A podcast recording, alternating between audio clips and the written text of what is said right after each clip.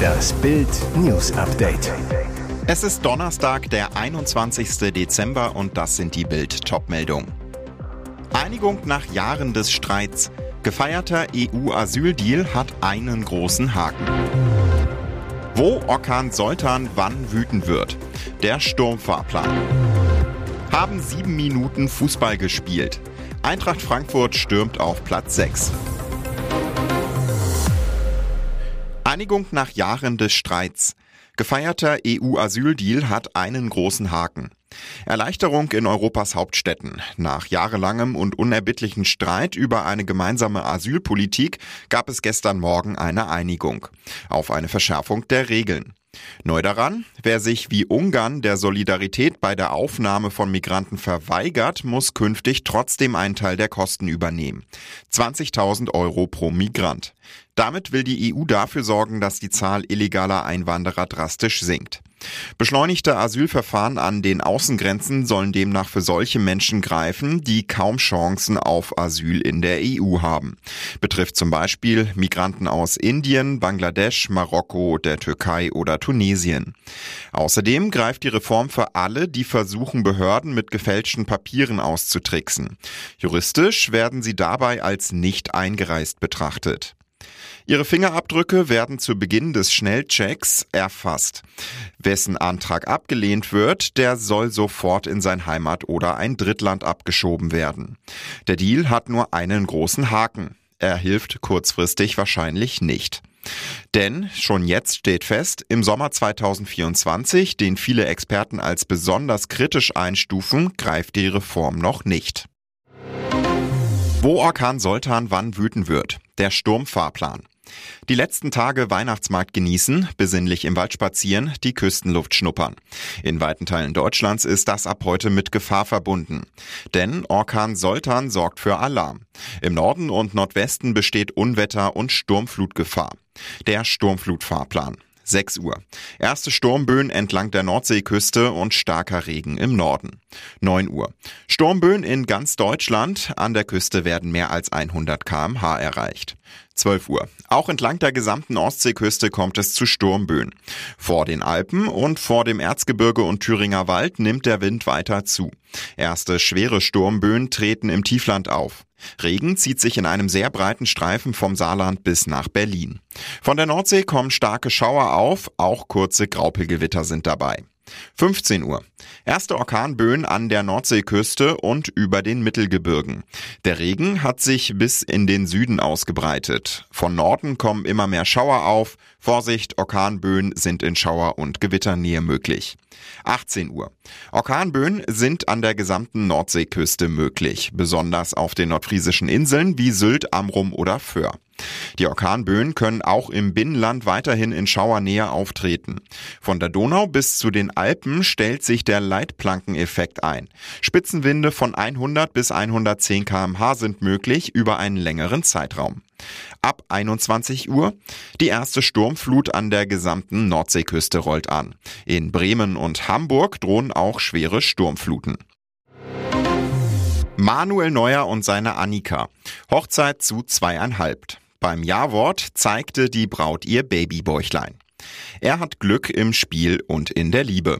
Torhüter Manuel Neuer gewann am 11. November mit dem FC Bayern gegen Heidenheim. Am nächsten Tag heiratet der Fußballstar seine Annika. Im Rathaus der Stadt Tegernsee sagte das Paar an jenem Sonntag mit einer Ausnahmegenehmigung heimlich Ja. Nur der engste Familien- und Freundeskreis war dabei. Lediglich 20 Gäste haben im kleinen Trauzimmer im ersten Stock des Rathauses Platz. Nun ist das erste Foto der Hochzeit aufgetaucht. Das zeigt, wie elegant der Fußballer und die Handballerin geheiratet haben. Dabei orientieren sie sich an dem Hollywood-Hit Der große Gatsby mit Leonardo DiCaprio. Der spielt in den 1920er Jahren. Neuer trug einen edlen Smoking, seine Annika ein traumhaftes mit Perlen und Pailletten besetztes Kleid, das oben enger anlag und nach unten weiter wurde. Dazu hatte es Federn, eben typisch aus der Gatsby-Zeit. Doch das Paar heiratet nicht allein, sondern zu zweieinhalb. Denn unter dem Kleid war deutlich sichtbar ein süßer Babybauch zu sehen. Im Frühjahr erwarten sie ihr erstes Kind. Haben sieben Minuten Fußball gespielt. Eintracht stürmt auf Platz 6. Welch ein verrücktes Spiel, was für ein irre dramatisches Finish. 90 Minuten lang stolpert die Eintracht über den Rasen, doch in der Nachspielzeit dreht die Mannschaft gegen Gladbach ein 0 zu 1 zum 2 zu 1. Präsident Peter Fischer. Sieben Minuten haben wir Fußball gespielt. In Überzahl, Wöber sah in der 88. Minute gelb-rot, glich Joker Aurelio Buta zum 1 zu 1 aus. Dann quetscht Abwehrchef Robin Koch den Ball im Grätschen über die Linie zum Sieg. Der 5 Minuten Wahnsinn von Frankfurt. Gladbach abgekocht. Eintracht feiert fröhliche Weihnachten. Dabei sah es nach der siebten Niederlage im achten Pflichtspiel aus. Wir hatten zuletzt eine schwere Phase, so Sportvorstand Markus Krösche. Aber wie die Mannschaft sich zurückgekämpft hat und jetzt mit so einem Sieg in die Winterpause zu gehen, das haben die Jungs sich verdient. Der Fußballboss gab aber auch zu, dass bis zum Restart am 13. Januar in Leipzig etwas passieren muss. Wir brauchen sicherlich mehr Qualität in der Breite des Kaders. Hollandstar Donny van de Beek von Manchester United ist nur der erste Neuzugang. Und jetzt weitere wichtige Meldungen des Tages vom Bild Newsdesk. Nach der Massendemo der Bauern am Montag in Berlin kommt Bewegung in den Streit um die Abschaffung der Steuernachlässe beim Diesel für Bauern und Forstbetriebe. Die Ampelparteien im Bundestag stehen nach Bildinformationen kurz vor einer Wende im Dieselstreit, bei dem sich Agrarminister Cem Özdemir auf die Seite der Bauern gestellt hatte. Der Vizechef der SPD-Bundestagsfraktion Dirk Wiese bestätigte gegenüber Bild, man suche nach einer Lösung für kleine Betriebe von bis zu 80 Hektar Größe. Wiese weiter, diese Höfe stehen in der Tat erheblich unter Druck. Von SPD, Grünen und auch FDP angepeilte Lösung, die Rückkehr zu einer Regelung, die es schon einmal gab, eine Beschränkung der Steuernachlässe auf eine maximale Literanzahl pro Jahr und Betrieb. Wiese zu Bild, bei Agrardiesel könnte eine Deckelung Sinn machen, denn dort sind in der Tat die kleinen Betriebe mit Flächen bis zu 100 Hektar besonders unter Druck. Vormals gab es den Zuschuss bis maximal 10.000 Liter je Betrieb.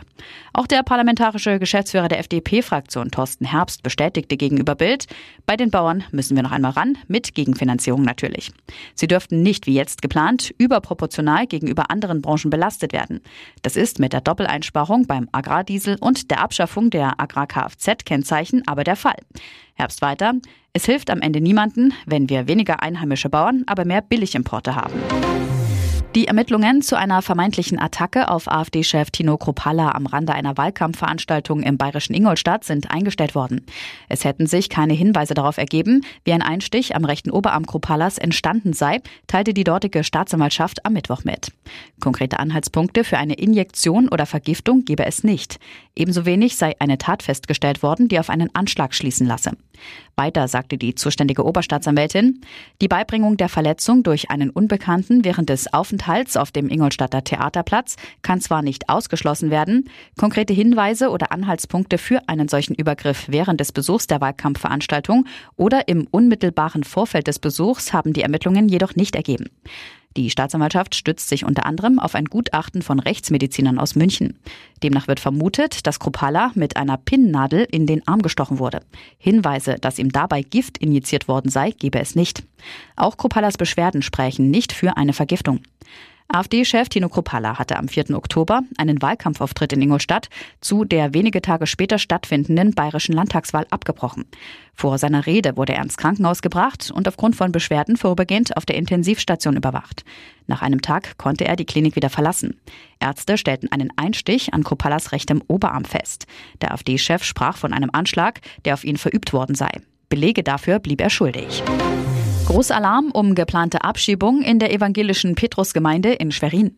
Die Polizei hatte die Kirche abgesperrt, musste sich gewaltsam Zutritt zu einer Wohnung auf dem Gelände verschaffen. Die Beamten hatten am Mittwochmorgen zwei Flüchtlinge, 18 und 22, in Abschiebegewahrsam nehmen wollen, um sie in ihr Heimatland zurückzubringen. Die Lage habe sich jedoch anders entwickelt als geplant, sagte eine Polizeisprecherin. Eine Frau habe die Abschiebung verhindert, sich mit ihrer sechsköpfigen Familie in der Wohnung einer Kirchengemeinde verschanzt. Nach Bildinformationen hat die Afghanin die Beamten bedroht. Die Polizei nahm die Drohung ernst, ging von einer möglichen Gefährdungslage aus, bestätigte die Sprecherin. Ein Großaufgebot der Polizei rückte auf dem Kirchengelände an. Die Bevölkerung wurde gebeten, das Gebiet zu meiden. Schwer bewaffnete Spezialkräfte begleiteten ein Verhandlungsteam an den Einsatzort. Dieses sollte mit den Verschanzten reden. Gleichzeitig gingen Beamte mit Rambock und Kettensäge in Stellung. Nach etwa vierstündigen Bemühungen, mit der Familie im Gespräch zu bleiben, stürmten die Einsatzkräfte schließlich in die Wohnung. Dabei sei festgestellt worden, dass einer der beiden jungen Männer verletzt gewesen sei und eine Frau sich in einem psychischen Ausnahmezustand befunden habe. Wie ein Anwohner berichtete, waren am Morgen zwei Funkstreifenwagen vor dem Gemeindehaus vorgefahren. Kurz darauf seien laute Schreie einer Frau zu hören gewesen. Nach Darstellung der Polizei hatte sie versucht, die Abschiebung der beiden jungen Männer zu verhindern. Ob es noch im Tagesverlauf dazu kommen sollte, konnte die Polizeisprecherin am Mittag noch nicht sagen. Berlin Tag und Nacht Fabrizio tot, sein langes Herzleiden. Er lag schon mal im Koma. Der frühere Berlin Tag- und Nachtdarsteller Alfio de Benedictis, auch bekannt als Fernando de la Vega, ist tot. Der Soapstar, der bis 2017 die Rolle des Kfz-Mechanikers Fabrizio innehatte, starb im Alter von nur 52 Jahren völlig überraschend. Freunde, Wegbegleiter, Fans und seine Serienfamilie trauern, können das alles nicht fassen. Pia Tillmann lässt bei ihren Abschiedsworten durchscheinen, warum der Schauspieler möglicherweise sterben musste. Auch wenn dein Herz groß war, funktionierte es schon zu unseren Anfangszeiten bei BTN nicht immer reibungslos. Das Herz. Es zwang Fernando de la Vega sogar zum Aus bei Berlin Tag und Nacht. Und wegen seiner gesundheitlichen Probleme stand es vor sechs Jahren sehr schlimm um ihn.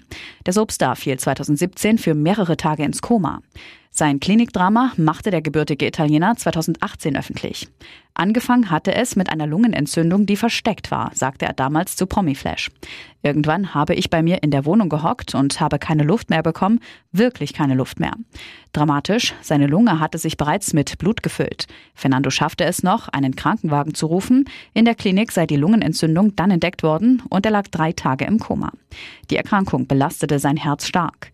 So sei nach dem Klinikaufenthalt bei einer Hausarztkontrolle rausgekommen, dass seine linke Herzklappe nur noch zu 20 Prozent funktioniere.